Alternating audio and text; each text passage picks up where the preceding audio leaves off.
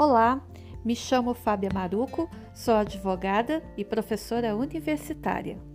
Bem-vindos a mais um episódio do podcast Direito Antenado, espaço para informação sobre tudo do que há de mais relevante na área do direito em uma linguagem acessível e descomplicada. O tema de hoje é o direito humano à água. A água é um elemento essencial para a manutenção da vida e dos ecossistemas do planeta. A falta dela tem um impacto gigante na vida das pessoas, afetando sua saúde e seu desenvolvimento. É também fundamental para a produção de alimentos, de energia e de bens industriais de diversos tipos. Grande parte da água presente em nosso planeta, no entanto, não pode ser usada para estas tarefas. Mesmo cobrindo mais de 3 quartos do planeta, cerca de 97% do líquido vital está presente nos oceanos, na água salgada, sendo imprópria para o uso.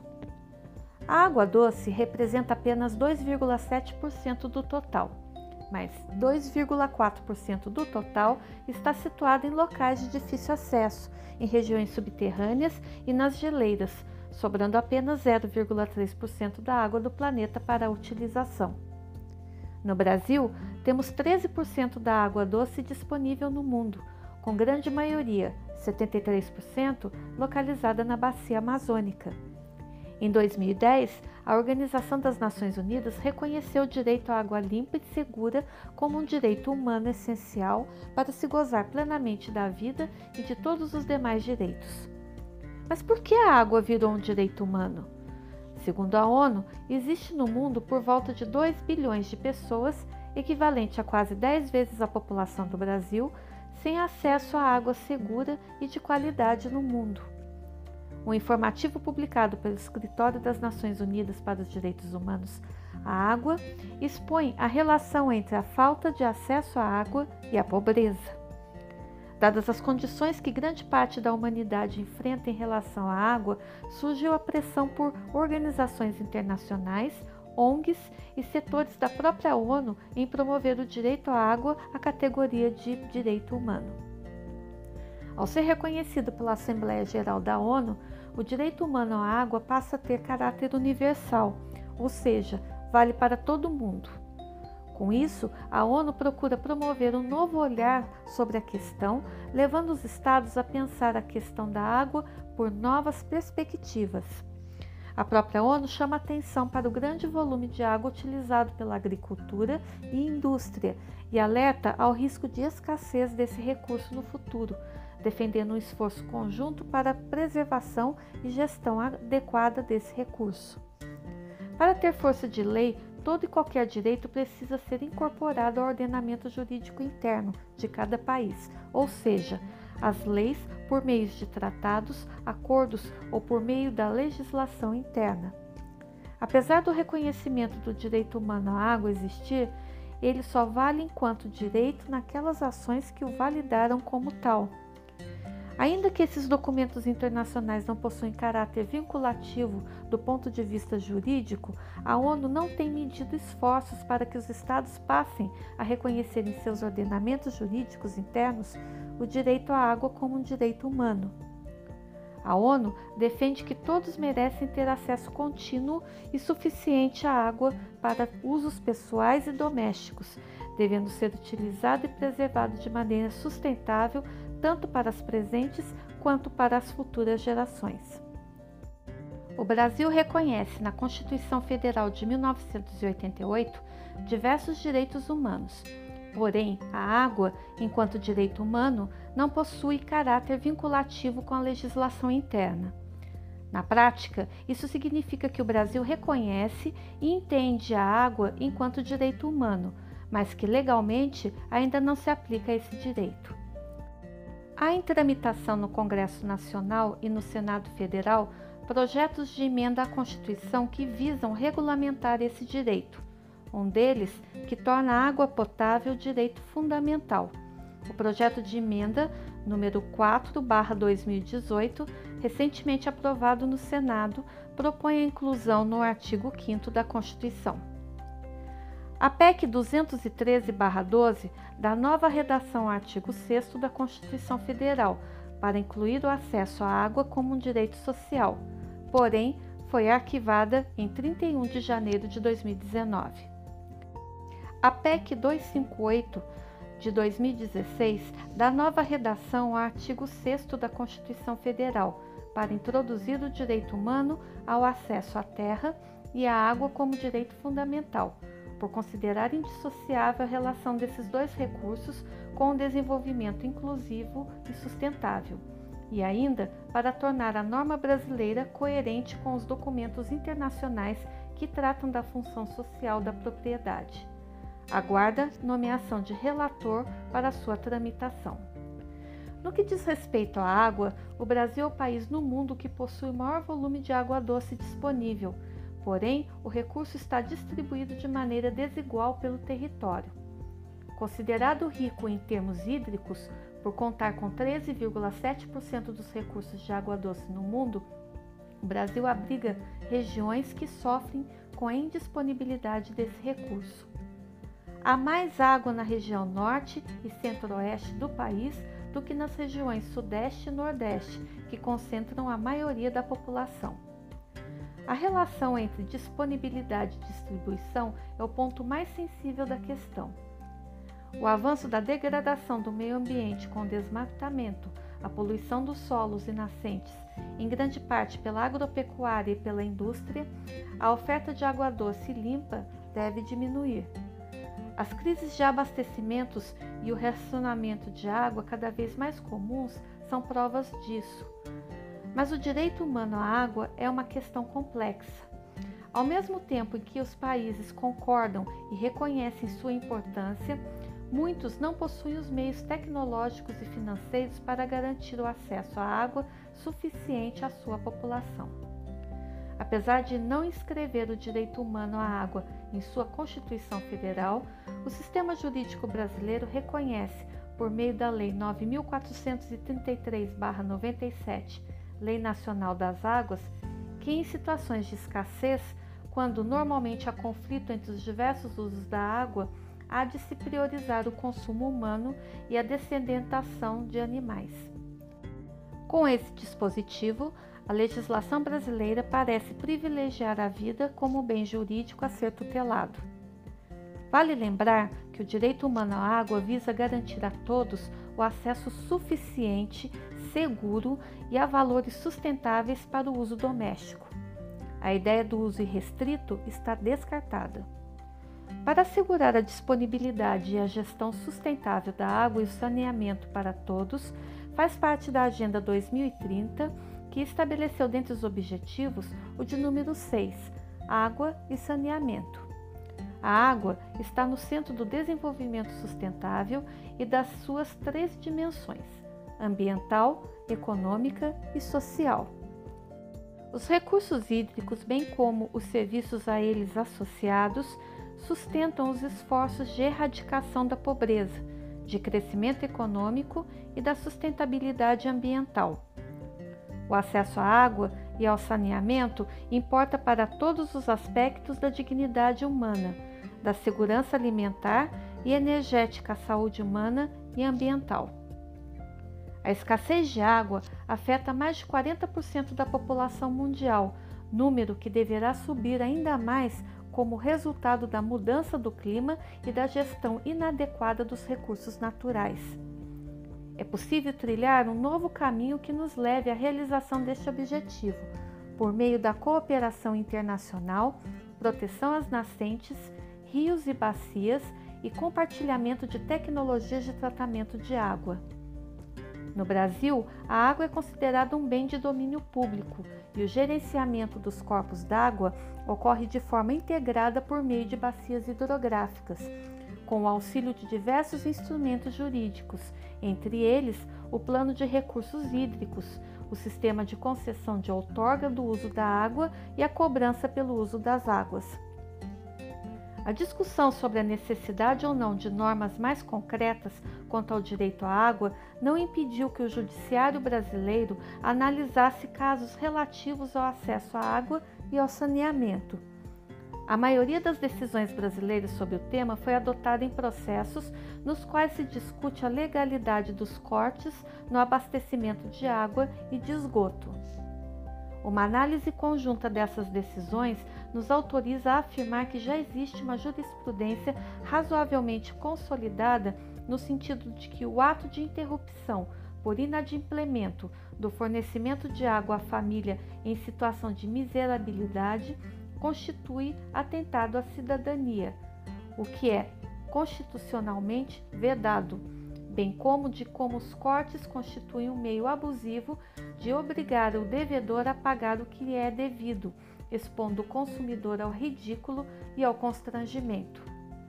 Essas e outras decisões demonstram a intenção do Judiciário de proteger o acesso à água como um serviço público essencial à vida, razão pela qual é possível afirmar que o Brasil também se enquadra, ainda que de forma tímida, no modelo jurisprudencial de consagração do direito à água. Vale lembrar que as decisões judiciais ainda protegem um direito à água um tanto quanto incompleto, uma vez que não tratam de todos os critérios e obrigações que decorrem desse direito, condenando apenas os cortes de fornecimento com fundamento em outros direitos humanos previstos pela Constituição, como o de direito à saúde, disposto no artigo 196, ou em leis ambientais, Lei 9433-97, e de proteção ao consumidor, disposto no artigo 42 do Código de Defesa do Consumidor. Assim, pode-se afirmar com segurança que a normativa e a jurisprudência brasileira ainda se encontram em estágio pouco avançado de evolução, especialmente se comparada a outros sistemas nacionais, fazendo-se necessárias a adoção de medidas coordenadas para o enfrentamento das crises hídricas nas diversas regiões do país. A crise hídrica vivenciada em 2014 pelo estado de São Paulo também evidenciou a ausência de outros aspectos do direito à água, entre eles a alocação prioritária à população e a adoção de medidas de combate ao desperdício realizado por indivíduos e empresas. O consumo de água em São Paulo está 15% menor desde a crise hídrica que atingiu o estado. Os dados são da Sabesp e mostram que houve uma mudança de hábito na população, que hoje usa menos água nas atividades diárias. As obras de recuperação do sistema de distribuição de água reduziram de 40% para 33% a perda de água por vazamentos na rede. O índice melhorou, mas ainda é alto. A cada 3 litros de água que saem dos mananciais paulistas, um litro se perde antes de chegar aos consumidores finais. Com relação à água, o Papa Francisco chama atenção para a diminuição da qualidade dos recursos hídricos e para a tendência de considerá-los como mercadorias sujeitas apenas às leis de oferta e procura. Afirma, engrossando o coro do movimento internacional pelo direito à água, que o acesso à água potável e segura é um direito humano essencial, fundamental e universal, porque determina a sobrevivência das pessoas e, portanto, é condição para o exercício de outros direitos humanos. O Brasil precisa reconhecer na Constituição que água é direito essencial à vida. A Constituição Federal de 1988 já reconhece como direitos sociais a alimentação, o trabalho, a moradia, a educação e a saúde, entre outros. A Constituição de 1988 caracteriza a água como um bem jurídico tutelado. No Estado Federado Brasileiro, há uma divisão da titularidade das águas entre a União e os Estados. O artigo 20, inciso 3 da Constituição dispõe que pertence à União os lagos, rios e quaisquer correntes de água em terrenos sob seu domínio ou que banhem mais de um estado, que sirvam de limites com outros países que provenham ou que se estendam a território estrangeiro e também os terrenos marginais e as praias fluviais. Sendo a titularidade das águas da União ou dos Estados-membros, a natureza jurídica das águas no Brasil é de bem público.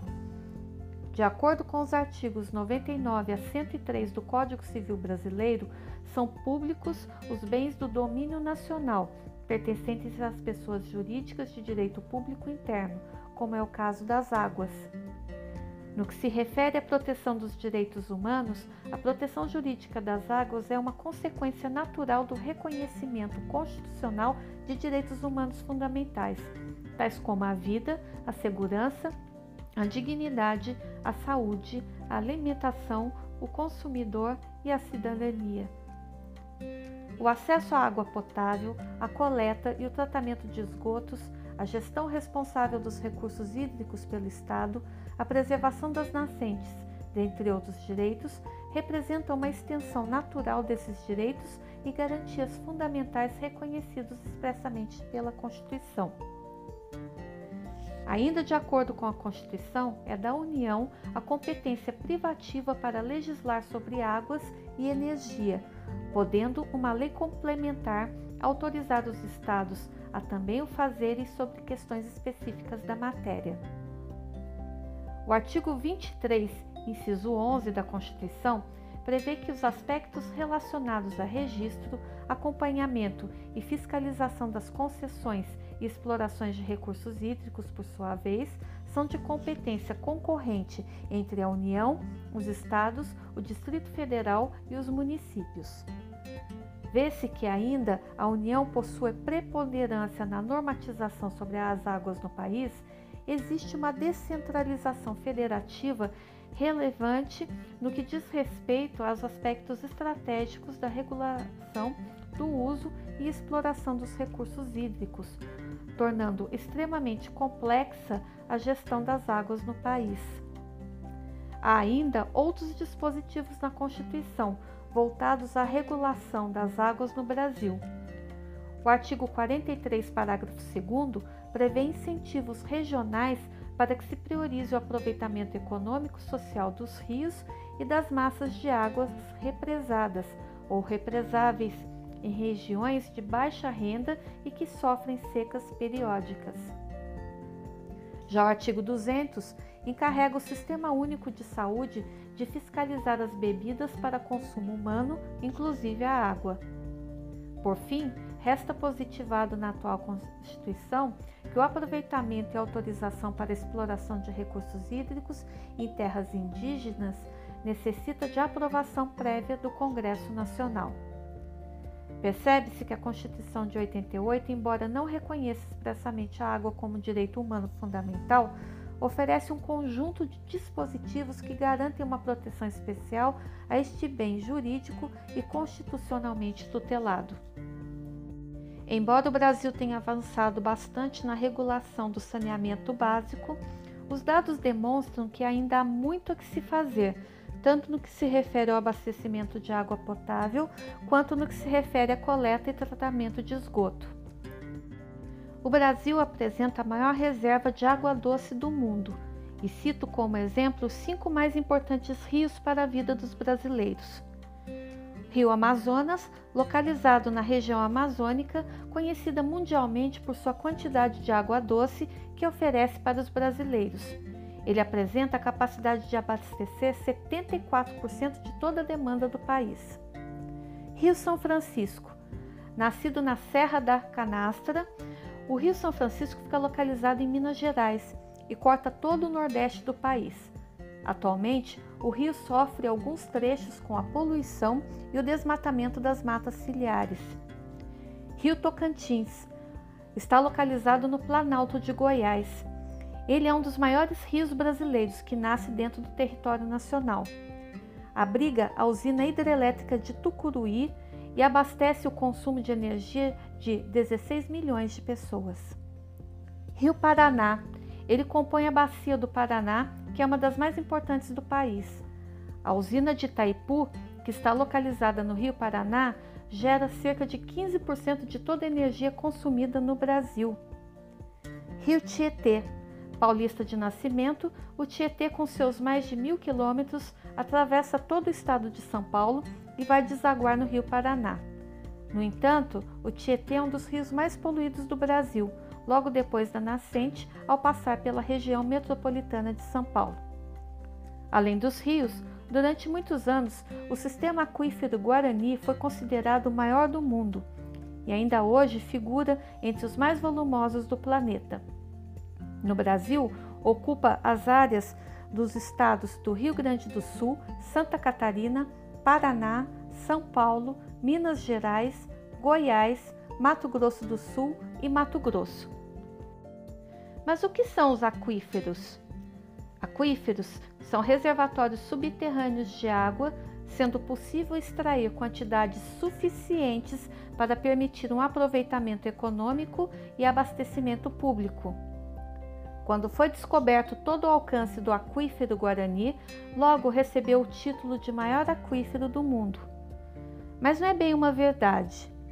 Hoje, há evidências suficientes para apontar dois aquíferos como os maiores do mundo, considerando tamanho ou quantidade de água.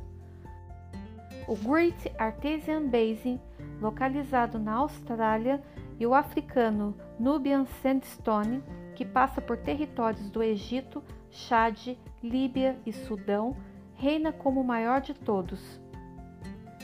O maior de todos, contudo, pode estar aqui no Brasil, e não se trata do aquífero Guarani, o aquífero, cujas mais recentes estimativas indicam como o maior reservatório de água do planeta, é o Sistema Aquífero Grande Amazônia. Anteriormente conhecido como Aquífero Walter do Chão, o reservatório ocupa uma área aproximada de 1 milhão e 300 mil quilômetros quadrados entre o Amapá, Pará, Amazonas e Acre. O principal problema que o aquífero sofre é a exploração ilegal e sem fiscalização. Os órgãos de Estado responsáveis são pouco eficientes e têm controle bastante falho, o que permite que ocorra a perfuração de muitos poços clandestinos. Hoje, a lei que regula a exploração das águas subterrâneas é de cada estado da União, que tem soberania para administrá-las ou outorgar o uso para gerenciamento privado. Para haver possibilidade de compra, seria necessário mudar a Constituição vigente. Um outro fator preocupante é a poluição dos lençóis freáticos, dos lagos, dos rios, dos mares e dos oceanos, destinos finais de todo e qualquer poluente solúvel em água que tenha sido lançado no ar ou no solo. Dessa forma, além dos poluentes que são lançados diretamente nos corpos d'água, as redes hídricas ainda recebem a poluição vinda da atmosfera e do solo. A poluição da água é um dos maiores perigos à saúde, afinal, não podemos sobreviver sem beber água, e se ela estiver poluída, pode causar sérios problemas à saúde ao ser ingerida. Alguns microorganismos, como bactérias, que podem se desenvolver naturalmente na água ou serem introduzidas com os tipos de poluição citados, podem causar doenças como febre tifoide, cólera, hepatites, entre outras. Essas doenças são principalmente perigosas para as crianças e são responsáveis por quase 60% da mortalidade infantil no mundo, principalmente em países em desenvolvimento e que não possuem uma rede adequada de tratamento de água e esgoto. Poluentes químicos não causam doenças de forma direta, porém proporcionam grandes danos à saúde a longo prazo, mesmo que em níveis baixos de concentração. Esses poluentes acabam sendo consumidos acidentalmente por peixes e se acumulam em seus tecidos. Quando esses peixes são consumidos, essa poluição acaba entrando no nosso corpo e no futuro doenças podem surgir a partir dessa alta concentração. Os efeitos dos diferentes tipos de poluição da água são complexos e, em muitos casos, ainda não compreendidos totalmente. Muitos governos possuem leis estritas que ajudam a minimizar a poluição da água. Normalmente, elas são voltadas para as indústrias, hospitais e áreas de comércio que controlam como despejar, tratar e monitorar os efluentes desses locais.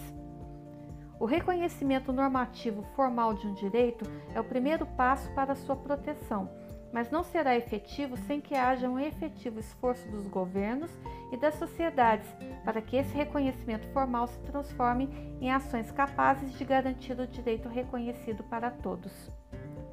No que se refere à água, o seu reconhecimento como um direito humano fundamental é fenômeno relativamente recente e ainda carente de contornos bem definidos. O Brasil precisa avançar urgentemente nas obrigações relativas ao direito à água e ao saneamento, direito esse que já se encontra em estágio de desenvolvimento avançado no âmbito internacional, bem como garantir que situações graves de violação do referido direito não venham a se repetir. Gostou do tema? Na próxima segunda-feira você está convidado para mais um encontro com o Direito Antenado. Não deixe de seguir no Instagram, arroba direitoantenado.podcast. Obrigada pela audiência e até lá!